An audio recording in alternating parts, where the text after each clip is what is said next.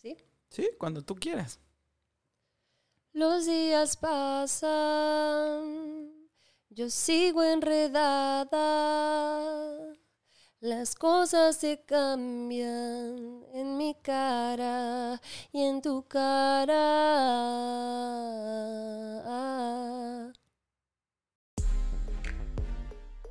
Juego de humanos.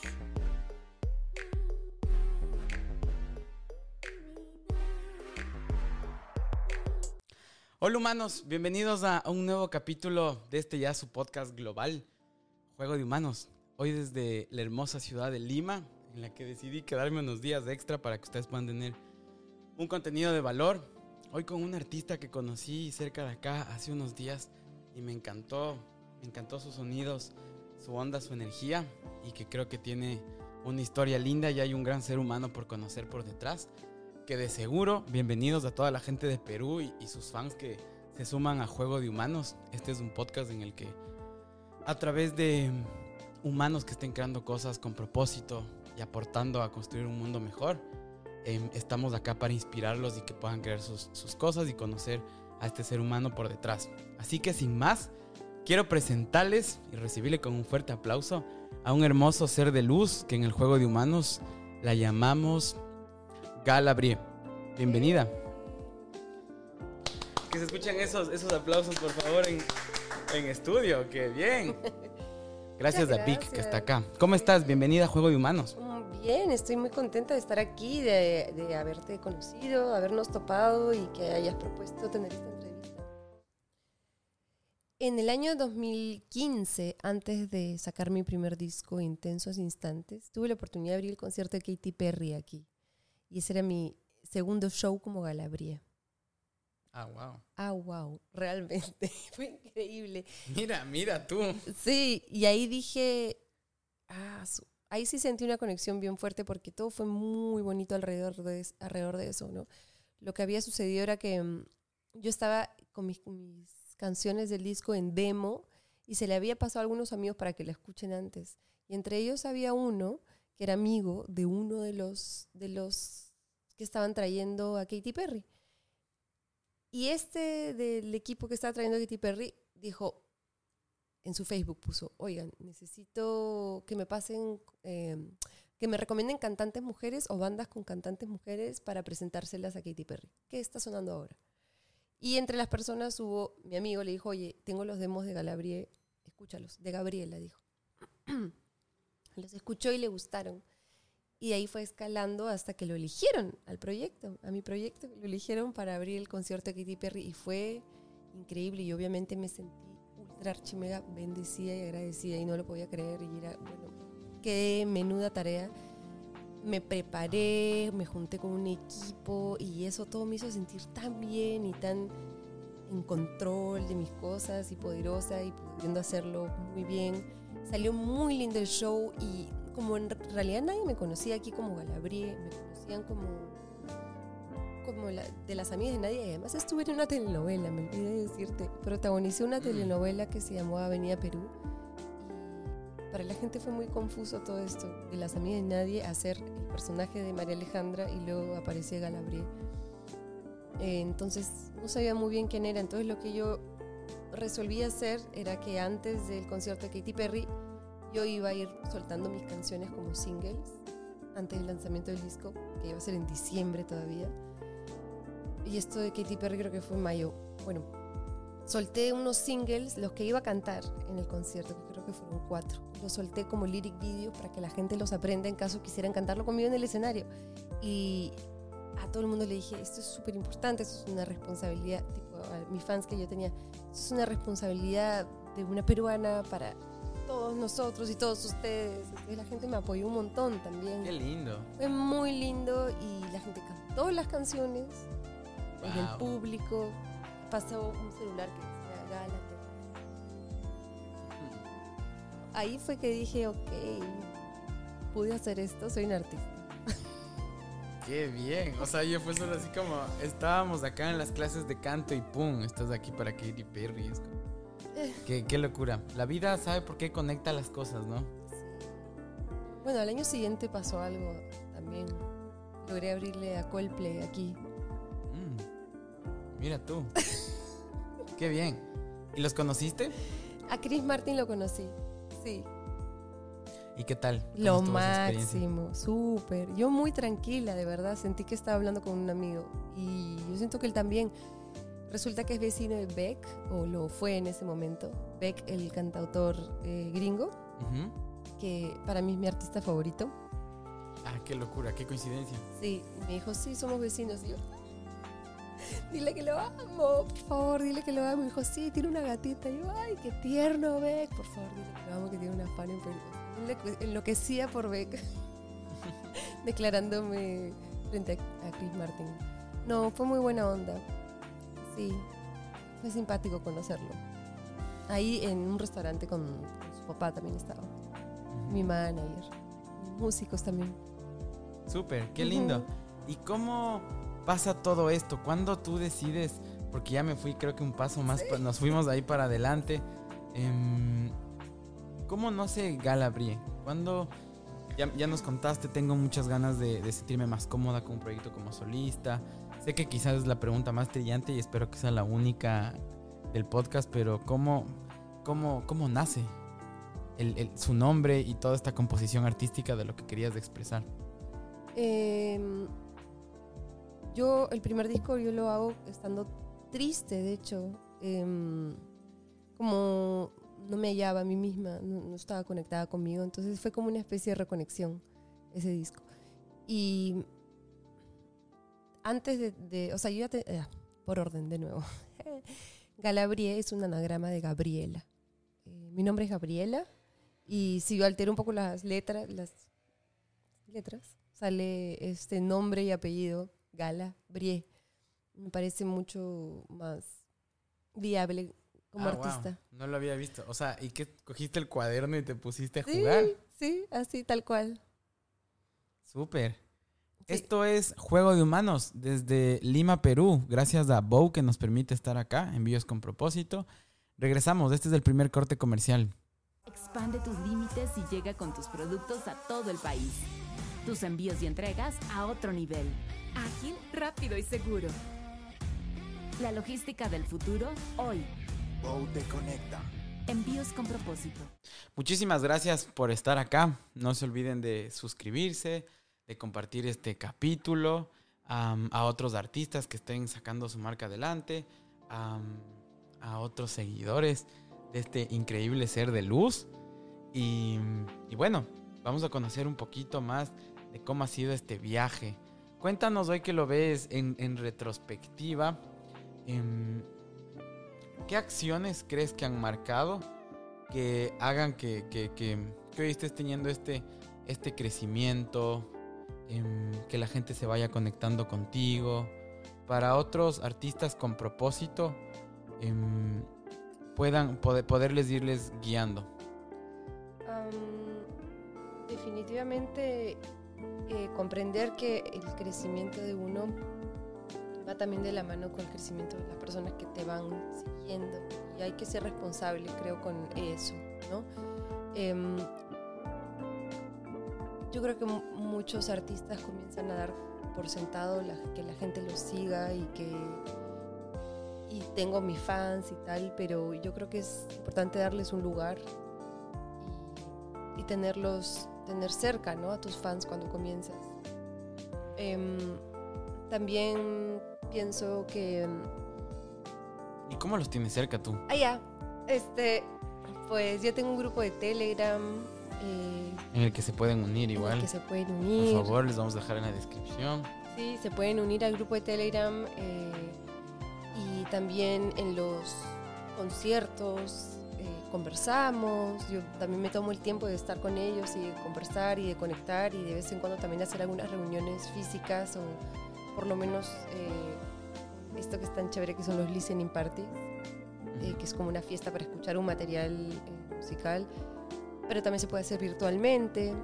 Entonces, eh, de esa manera yo creo que también en pandemia yo nunca me desconecté del todo con mis seguidores, ¿no? Habían muchos con los que conversaba y nos sentíamos muy parecidos, ¿no? Una historia que se te venga a la mente que te haya recargado el alma a través de un fan que, que- que tú recuerdes hoy. Ah. Mm. Ah, esta parte la aceleras. Historia que recuerde. Am, ¿Te he contado alguna? Está- No. eh, bueno, muchas personas me escriben para agradecerme porque mm, alguna de mis canciones les ha ayudado a superar alguna etapa en la que, se encontraban. Por ejemplo, la canción Distancia, que habla sobre tomar una distancia y que la persona puede respetar que el otro pide una distancia, ¿no? Porque muchas veces dices, quiero distanciarme y el otro prin, igual está ahí. No, respeta esto. Entonces hay mucha gente que ha conectado con esa canción, otra que se llama Me voy haciendo realidad, que habla sobre sacar quién tú eres al mundo y sin miedo y pisando fuerte. Bonito. Yo lo quiero. O sea, me gustan esas canciones. Y la gente se conecta y me dice, oye, Gala, escuché esta canción y sentí que me cantabas a mí y ahora ya lo qué y no sé qué. Eso es, eso es algo que sucede. Em, pero así como algo específico no me acuerdo ahorita, lamentablemente. Pero buenísimo, nos dejaste con dos canciones que solo quiero ir a, a escucharlas. La de la distancia es Ah. como... Sí, parece que fue ayer también. Esa es realmente escrita con el corazón desgarrado. Mi ex, Álvaro, te quiero, pero cómo dolió. ah? Malo. Y le vamos a mandar el, mándale el capítulo No, Álvaro, por favor. Y es parte de este podcast. Sí, este, bueno, sí, fue una canción que la escribí con mucho dolor. Parece que fue ayer. Y a la gente le encanta esa canción. A mí también. Hace un rato lo estuvimos escuchando, de hecho. Y hay una frase donde digo, tú tantas veces me soltaste. Y esto es por el on and off de la relación. Como, como te tratan así. O sea, te sientes al final como un paquete que sueltas y recoges, sueltas y recoges, ¿no? Ajá, y que es un toma y jala Sí. constante. Y que como cuando los artistas sienten emociones, le veo así, imaginémonos que, que las emociones nuestras son así. Y cuando tienes las más intensas, como esos picos de felicidad o de tristeza, son cuando más puedes conectar con la gente, ¿no? Es verdad, es increíble. Sí. Me encantó escuchar de las historias de las canciones. ¿Nos puedes compartir algunas más Claro. para, para entender un poco y, y que puedan navegar en tu música la gente que hoy está llegando a escucharte? Sí, por supuesto. Eh, por ejemplo, la canción Inmortal habla sobre... em, el coro dice, en la profundidad se puede respirar. Y esta es como una imagen que tengo de que sientes que te estás ahogando, pero luego te das cuenta que en verdad sí puedes salir adelante de lo que, salir de lo que sea que estés viviendo que no te gusta y que te ahoga, ¿no? Y alrededor de, de ese coro, toda la canción se despliega más o menos por ese, por ese sentido de, dice, el refrán post-coro dice, cuando menos te lo creas, eres inmortal. Y es como esa sensación de inmortalidad cuando dices, oye, sí, lo logré, logré salir de esta, o estoy saliendo, o caminas y lo lograrás. ¿No? Esa sensación, ese es inmortal. Luego está Nueve Amor, que la compuse mm, en un momento que estaba con mi enamorado número 8, porque yo los cuento a los jóvenes. Ah, mira tú. Claro. Estaba con el, enumerados. con el, el octavo y dije, caray, ¿será que...? Pero sentía que ya no quería estar con él. Sentía que quería como avanzar. Y me preguntaba si iba a avanzar para encontrarme con algún otro, con el noveno amor, o si el noveno amor iba a ser yo. Qué lindo. Sí, muy lindo. Así lo sentí. Entonces la canción se llama Nueve Amor y esta canción en, la grabación me acompaña un artista que se llama Jason Neutra, que es de Colombia. Bien chévere. Y él la canta ahí conmigo, muy bonita.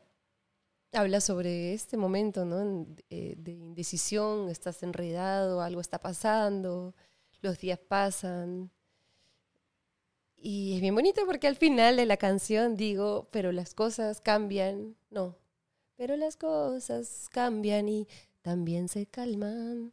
O sea, también se calman. Y es verdad, o sea, finalmente es como... Sea lo que sea. Qué lindo. Qué lindo. ¿Qué nueva música se viene? Cuéntanos un poquito más de lo que estás trabajando y se está cocinando. Bueno, se viene una canción pronto que se llama Inacabable Existencia. Tiene un corte similar, ¿no? El título. Inmortal, Inacabable Existencia. Eh, me voy haciendo realidad. Bueno, Inacabable Existencia más o menos habla también de encontrar este fuerza en, en este loop constante entre caer, estar arriba, caer, estar arriba, caer, estar arriba, que nos pasa con todo, todo el tiempo, ¿no? Con todas las situaciones las sentimos así fluctuantes. Y hay como una idea de darse la mano constantemente, como no ser tan duro con uno mismo, ¿no? Y darse el encuentro para esta inacabable existencia. Ujú. Súper. Sí. Increíble. Cuéntanos un poquito quién es Gala. En pocas palabras, ¿cómo te definirías? Am, bueno, Galabrie es una artista peruana, también con raíces brasileñas, es una artista latinoamericana que busca a través de la música hacer que la gente se sienta mejor, pero a través de una música también con, con un mensaje positivo, em, global, ¿no? Como de, de reencontrarse con uno mismo constantemente. Creo que es de lo que más canto, sin premeditarlo tanto. Pero sí, Galabria es un artista que hace eso. Ujú. Buenísimo. Para toda la gente de Latinoamérica y del mundo que comience a escucharle, acá le dejamos en la descripción. Hagan pausa y vayan y escuchen un par de temas y en ese tengan ese viaje y vuelvan acá para entender un poco de contexto como el que yo estoy teniendo que está, está increíble. Y bueno, en este espacio queremos conocer primero al humano detrás del personaje. Hoy con, con Instagram, con las redes sociales, vamos construyendo un personaje en el juego de humanos. Pero hay un ser humano por detrás con un contexto. Así que vamos a comenzar desde el inicio. Vamos a hacer regresiones en este espacio. Volvemos al inicio de, de- de tu vida, a tu niñez. Y cuando vamos a esta parte, ¿qué colores, qué sonidos, qué texturas vienen a tu mente? a ver. em, Gaviotas, en la costa. También pajaritos, por eh, los arbolitos de, de verano que salen por algunas partes de la ciudad. Varios pajaritos. Sabor, los sabores de pollito a la brasa. ¡Qué rico! ¿Tú creciste acá en Lima? Sí, crecí en Lima. Y pollito a la brasa corazón. Sí. Guantán también, sabor guantán, Ajá, sí, sí. tamarindo. También es un sabor así muy que me, me recuerda mucho a mi niñez. La Inca Cola también, una gaseosa. Mm, wow, ¿qué más? Sí, ese tipo de cosas. Wow, has descrito un montón y qué, qué rico suena todo. De verdad, acá, de las cosas más top 3, como top 3 en Perú, es comer. La comida está Sí. deliciosa acá. Su gente igual es bastante cálida, me he sentido bastante acogido acá. Y bueno, ¿qué sonidos tienes tú a la mente de esa primera parte de tu vida? ¿Sonidos como musicales o en general? Bueno, en general. Ay, bueno, sonidos de, de- de haber estado viviendo aquí, escuchando la radio, escuchando también a, a bandas en, en kermeses. No sé si. ¿Sabes lo que es una kermés? No. Es, ay, no, no sé de dónde viene el- el- la palabra kermés, pero es como una celebración anual en los colegios que se hace a veces, eh, donde hay juegos y concursos y bailes y- e invitan a bandas importantes del momento a cantar.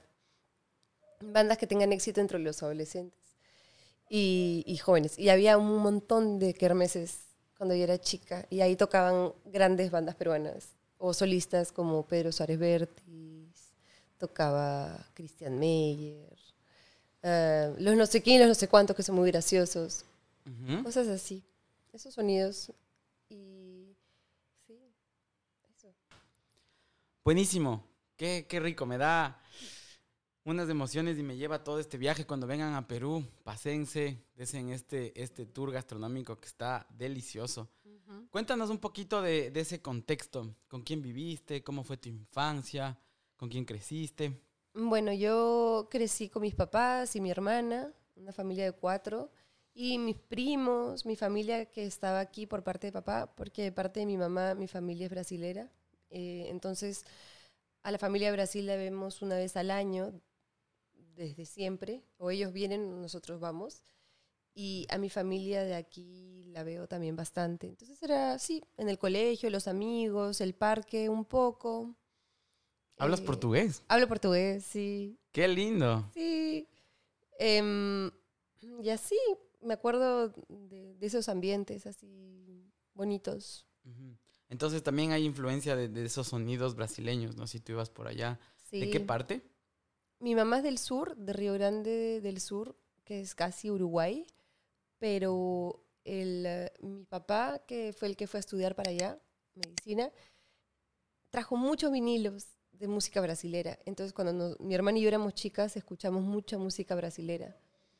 eh, del momento, ¿no? Y de un poco antes. Entonces, así nos nutrimos bastante más de música brasilera que de música nacional. hasta. Súper. Sí. Álbums o artistas que nos puedas recomendar igual para crecer nuestro y enriquecernos con música brasilera. Del Brasil, claro. Bueno, unos clásicos pueden ser Caetano Veloso, Gal Costa, Gilberto Gil, em, Milton Nascimento, María Betaña, Elis Regina. Y más actuales, no sé mucho. Secos y moleados es muy buena también. Va, buenísimo. Sí, sí. Ahí hay un montón para, para irnos de Spotify. Em, bueno, desde ese momento tú ya estabas vinculada con la música, ya cantabas, tocabas algún instrumento, o cuéntame un poco más cómo, cómo te conectas. ¿Hay alguna historia y algún hecho que, que te conecte con la música? Mm, Bueno, teníamos este aparato para reproducir vinilos y mi papá siempre ponía música, entonces era inevitable pedirlas de nuevo o cantarlas, eh, de todo. Yo me acuerdo que mi papá ponía también eh, Pablo Milanés, una estrella azul que creo que se llama la canción, o Yo no te pido. Y era muy tierno porque siempre la ponía y mi hermana y yo, o sea, tengo recuerdos así de de la música y la relación con mi familia muy bonita y muy, muy fuerte que me hace eh, sentirla bien de raíz. Bien, desde que yo estaba comenzando a hablar, también estaba empezando a cantar. En- Entonces, desde muy niña me pusieron en clases de canto, apenas, o sea, no de canto, no, no es niña, cantas. Teníamos que esperar que desarrolle un poco la voz, pero sí estaba en clases de guitarra o clases de piano. Eh, pero también era bien rochosa, eh, chupada, avergonzada. Tenía pena mexicana. No tengas pena. En México es como, no tengas vergüenza. Ujú. Tenía mucha pena. ¿Así? Eras como un poquito tímida, digamos. Sí, sí, sí, sí. Y después cuando ya comienzas a lanzarte un poco. Y era como clásica familia que no sé, era Navidad y tú eras la niña que cantaba y le decían, vaya mija, cante. O, o no, o cómo era esa Me encerraba en mi cuarto si me lo proponían. No lo iba a ¿Ah, hacer, sí? de ninguna manera. No, yo que no quería. ¿Y tú te veías, te veías como artista? ¿Soñabas o qué querías ser de grande? Sí, yo soñaba con ser modelo, cantante y actriz. Y también hada. Hada. ¿De cuento? Ah, Como tener el poder de, qué cool. de conceder deseos. Increíble, sí tienes como una vibra también así, algo, algo misteriosa de hada, que hasta ahora se conecta. y bueno, em, después cuéntanos cómo fue la secundaria, esta parte ya del colegio, te soltaste un poquito más, ya cantabas, Em, bueno, la en público, digamos. Sí, sí. En, en el primer colegio, porque estuve en dos colegios. En el primer colegio donde estuve en la primaria, mm, no había mucho incentivo de arte. Y en el segundo sí, pero igual me da mucha vergüenza. Em, y pero igual- después ya cuando empezaron a hacerse algunos ensambles, yo comencé a participar. Mm, Siempre como perfil bajo, hasta que comencé a hacer coros en la banda del colegio de reggae. Y los coros eran, o sea, las canciones eran covers de otras bandas. Entonces las coristas tienen estas voces gigantes y tienen que cantar con mucha intención, ¿no? Y yo moría de la vergüenza, pero teníamos un código con una amiga que se ponía en el público, en las presentaciones que teníamos, me hacía este gesto. Cuando yo tenía que ponerle más ganas. Entonces, si yo estaba así, bailando reggae y haciendo los coros súper bajitos y súper así como desinfladita, mi amiga me hacía. Y yo ah, le metía mucho más ganas. Y así poco a poco mm, fui desarrollando más firmeza en cómo yo estaba en el escenario. Y también tuve talleres de, ya a lo largo de mi vida, de clown, de impro, de teatro, de expresión física, de teatro para cantantes. Me fui a hacer Argentina. Estudié muchos cursos, no terminé ninguna carrera. ¿Qué es arte para ti? Arte. Es arte. No. Arte es, es- son muchas cosas el arte. Eh, pero básicamente es, son expresiones mm, abstractas o no que nos hacen sentir diferentes cosas fuera de lo cotidiano. Sí, Bueno, creo que eso es arte. como ves, este es, este es un podcast de algo existencial a veces que estamos así y ¡pac! van a ir saliendo algunas preguntas Sí, que te digas como, ¿qué rayos? ¿Por qué vamos a, claro. hacia acá? Pero bueno, espero, espero la, la pases bien y te diviertas. Sí. Vamos, vamos avanzando un poco más dentro de, dentro de tu vida. ¿Cómo nace el, el- el personaje de Galabrie? Am, antes de- del personaje de Galabrie, yo estuve con una banda de chicas que se llamó Las Amigas de Nadie. Y tuvimos juntas como seis o siete años.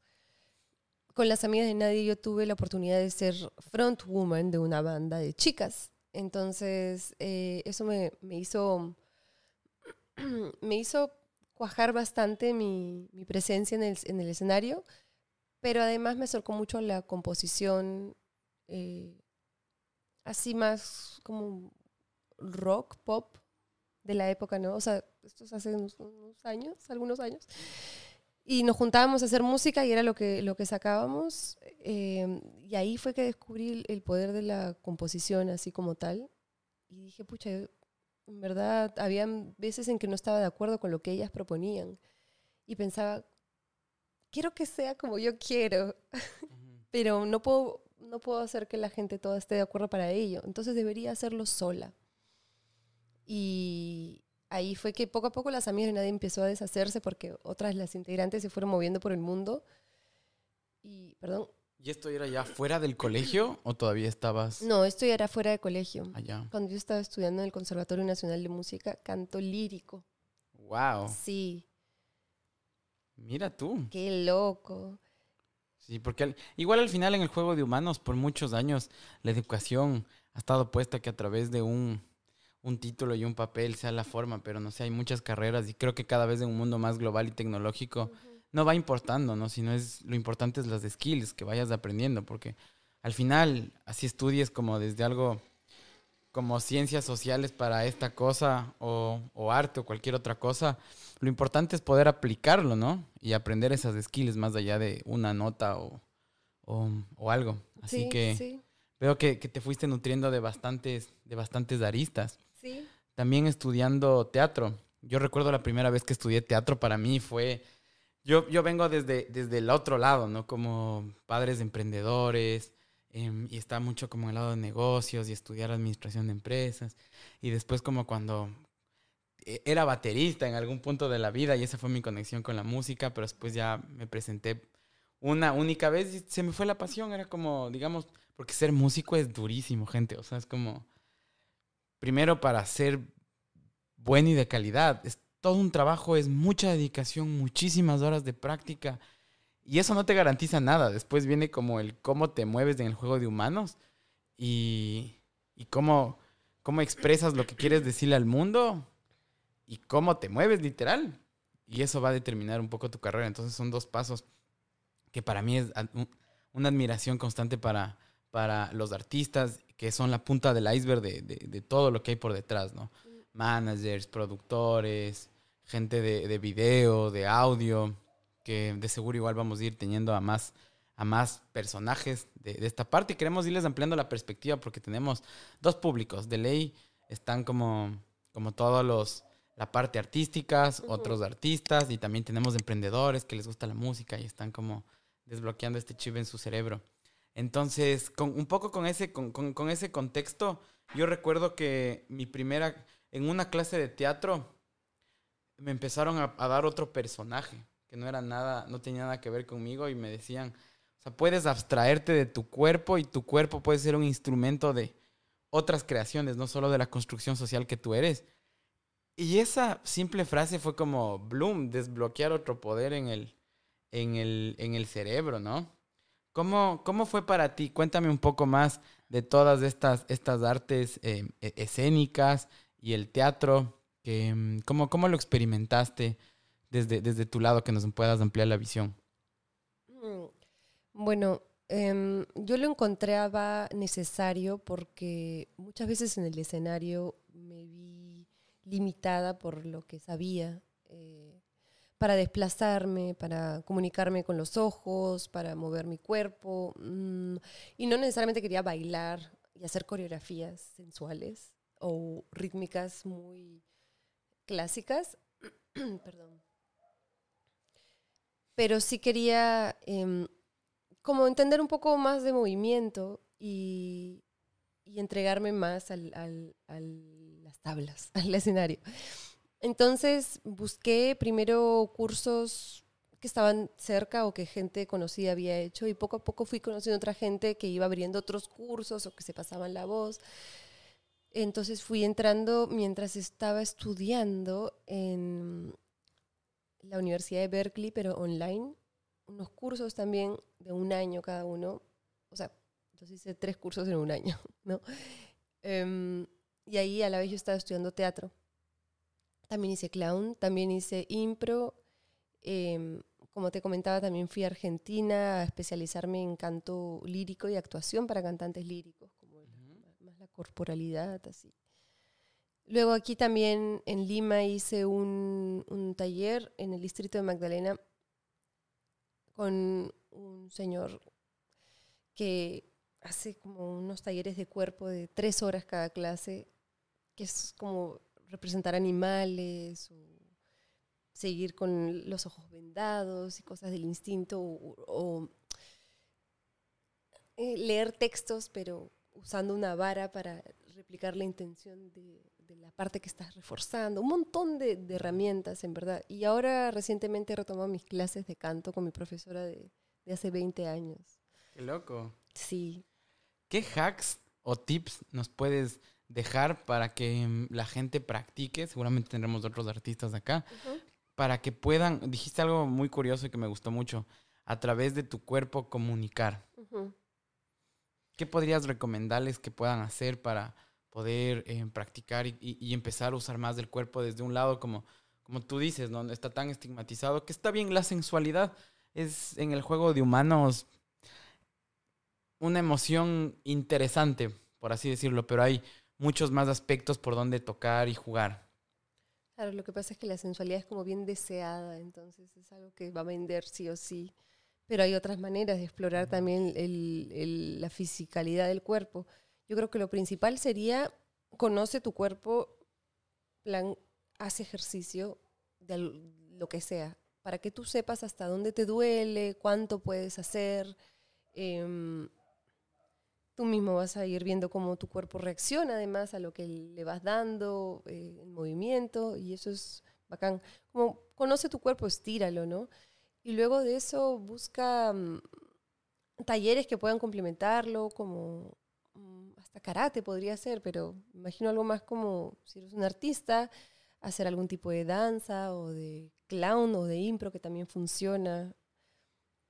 Así, cosas así, como conectar por ahí también porque funciona. O sea, realmente es algo que es un plus para uno mismo como persona, uno mismo como artista y para el público que te ve y te ve conectándote con tu cuerpo, ¿no? Súper. ¿Y Sí. al- al- algún ejercicio como puntual que puedan hacerlo con, con sus manos, con sus pies o algo que le ellos puedan salir de acá y, y hacerlo y practicarlo para empezar Ah, a conocerse un poquito más? Yo creo que lo ideal sería la estirada, la estirada clásica que te paras y estiras hasta arriba y botas con fuerza. O sea, inhalas, vamos, inhalas acá. Y botas con fuerza. Y lo haces unas tres veces y luego también respirar, respirar sin pensar mucho. Eso también, mindfulness, meditación, eh, tener mantras o yoga también ayuda. Es súper difícil como parar un momento tu día y decir, voy a calmarme y voy a enfocarme para estar calmado. Es muy difícil, pero si pueden hacerlo, wow, eso va a ser increíble. Súper, muchísimas gracias por ahí aportarnos con, con hacks puntuales. Nos, gu- nos gusta que este podcast también haga que la, la gente encuentre cosas pragmáticas con las que pueda ir mejorando su calidad de vida. Así que, bueno, volvemos un poco a- hacia, hacia tu historia y en- entendiendo un poco ese humano detrás del personaje. ¿Cómo te sentías la primera vez que, que estuviste en un escenario ya con, con- con las chicas, me supongo, no? Sí. Bueno, con la banda de reggae en el colegio y después con una banda de ska, ya Ska, qué ska. increíble. Sí. Em, me, me daba vergüenza. O sea, me seguía dando vergüenza. De hecho, con las amigas de nadie me, me dejó de dar un poco vergüenza. ¿Y hay una experiencia que tú recuerdes que marcó una diferencia después de que ya... Y- y- y sea como que, ok, salió el personaje, o sea, como... ¿Te sentiste un poco ya más libre o fue todo un proceso, caminito a caminito? ¿O hubo algún concierto en el que dijiste, wow, conecté? Porque la energía entre público, yo no soy artista, pero como manager, cuando a veces me paso por el escenario solo para hacer fotos o videos, es un, un traspaso de energía difícil de explicarlo, pero bastante intenso, que, que es una conexión entre, entre humanos. Expande tus límites y llega con tus productos a todo el país. Tus envíos y entregas a otro nivel. Ágil, rápido y seguro. La logística del futuro hoy. Bow te conecta. Envíos con propósito. Los humanos acabamos de, de darnos cuenta lo frágil que es la sociedad, luego de haber pasado por, por una pandemia y de la nada todo el planeta nos encerramos. Y para los humanos del futuro y ovnis que alguna vez llegan acá, qué, qué cool forma de, a través de Juego de Humanos, de entender cómo era la sociedad acá en estos años y dejar marcados esa, esa parte de nuestra historia. ¿Cómo, cómo fue para ti em, la pandemia? ¿Qué te, qué, te, ¿Qué te enseñó? ¿Qué crees que ahí renació de ti luego de, de este hecho en nuestro planeta? Mm, yo creo que me acercó más a la idea de la fragilidad del ser humano y el sistema de salud tan precario que existe en mi país. Eso hace que también yo haya querido reforzar em, como poder hacer cosas desde aquí y para aquí, ¿no? Como mm, abrir un espacio en mi país que a pesar de todas las contradicciones que hay, que tiene, darle lo mejor que pueda. Sí. Y bueno, entramos un poco al lado vulnerable, lo llamamos fucked up moments, No, no. a este, a este espacio. Y comenzamos por, ¿cuándo fue la última vez que lloraste? Ayer. ¿Sí? Sí. ¿Nos cuentas como por qué lloraste? Ay, tuve mi terapia con mi psicóloga y a veces este, uno como artista también se frustra, pues, ¿no? Em, con las cosas que, que se va proponiendo y las trabas que van apareciendo y los caminos alternos que hay que hacer, hay que crear, ¿no? Entonces, crear, esa es la palabra, porque no hay caminos para seguir aquí, o sea, no hay como rutas definidas de cómo se hacen las cosas por aquí. A lo mejor sí hay rutas definidas para cómo se hacen las cosas en el DF para los artistas, ¿no? O en Los Ángeles o en Miami. Hay como primero estos bares, luego puedes abrirle a, otras, a otros artistas y hacer tours por estas ciudades, pero eso no existe acá. Hay un mon- un montón de gente que ha querido hacerlo, pero es muy difícil que las cosas funcionen medianamente bien por acá. Entonces, em, yo sí estoy interesada en que funcionen. No quiero simplemente tomar lo, me- lo mejor del mundo, irme a otro lado para seguir el camino que ya hicieron otros, sino quisiera ayudar a que se abran los caminos por aquí y no darle la espalda a, a este lugar. Sí.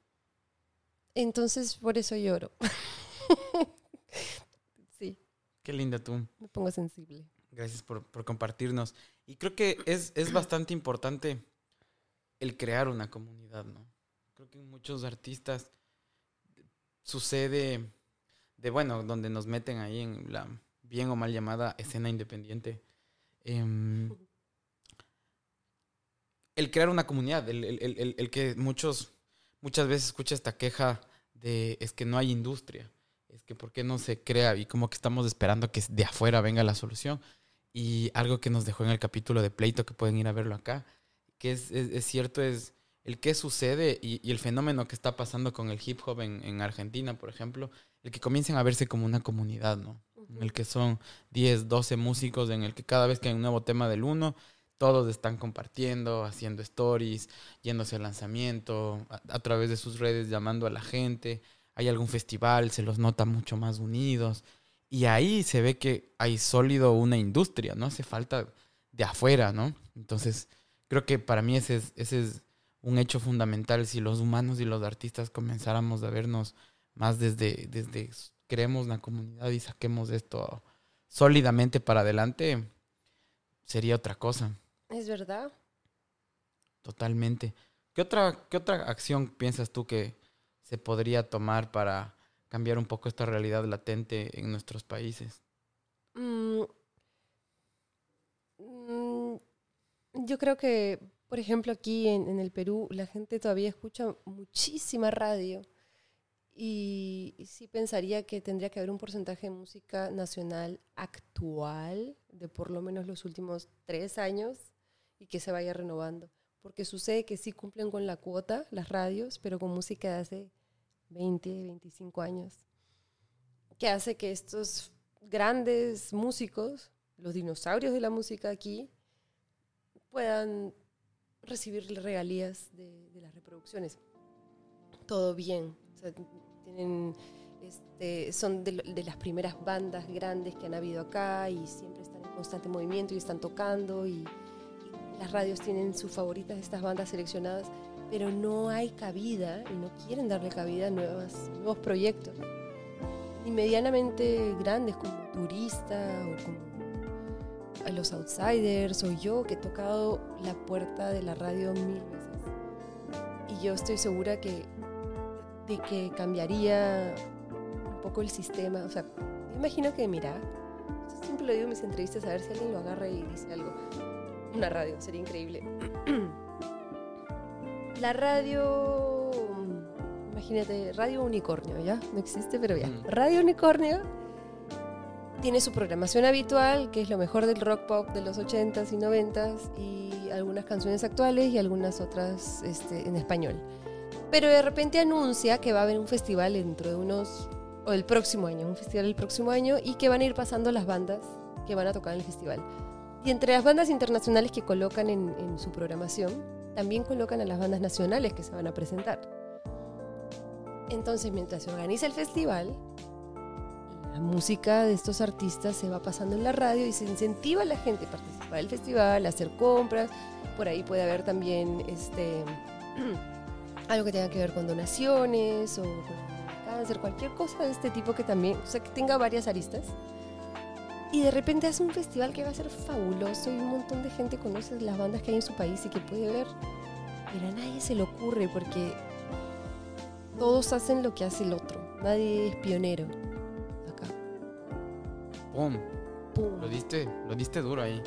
Y ojalá que, que, que llegue la gente a escucharlo y, y más bien, porque también no, no se está lanzando, cambiando el discurso de, de la piedra o la protesta hacia la propuesta.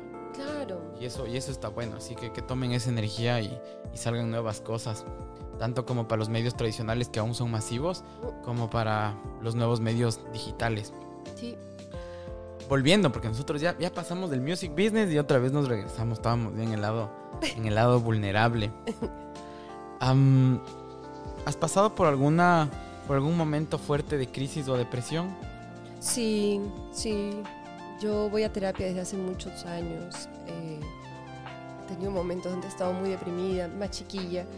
Ya más de grande he sabido como administrar también eh, tiempos y saber decir no y todas las cosas que uno va aprendiendo con el tiempo. Em, pero sí he estado súper triste. Sí, también las rupturas amorosas también siempre me han chocado mucho. ¿Qué le dirías a tu yo de los 20 años? ¿Puedo decir una lisura o...?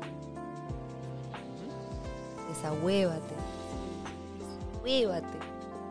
¿Se entiende? Total. ¿Así? Claro, sí lo usamos también esa, Ah, frase. Desahuévate, chiquilla. Pa, pa, pa, un par de lapos. Bueno, ¿qué le dirías a la de los 50? No, siéntete tranquila, que este es un espacio bien, bien abierto. Em, y creemos igual que el éxito es un conjunto de fracasos. Y que todo el tiempo la estamos cagando y cometiendo errores para ir probando nuestras em, ideas y van funcionando algunas. ¿Cuáles crees que han sido los errores más grandes que has tenido en tu vida? Si puedes nombrarlos dos o tres. La verdad, la verdad, la verdad es que no creo que haya tenido ningún error. Sí, yo creo que estoy donde estoy por las decisiones que tomé y creo que es perfecto. Sí, no me hubiera tatuado quizás algunas cosas, pero eso, eso y a ver si hay algo más. ¿Algún error? así? No, no, no, no, no, no, no. Mira. Sí, no. Y vamos avanzando hacia la vida más allá del juego de humanos.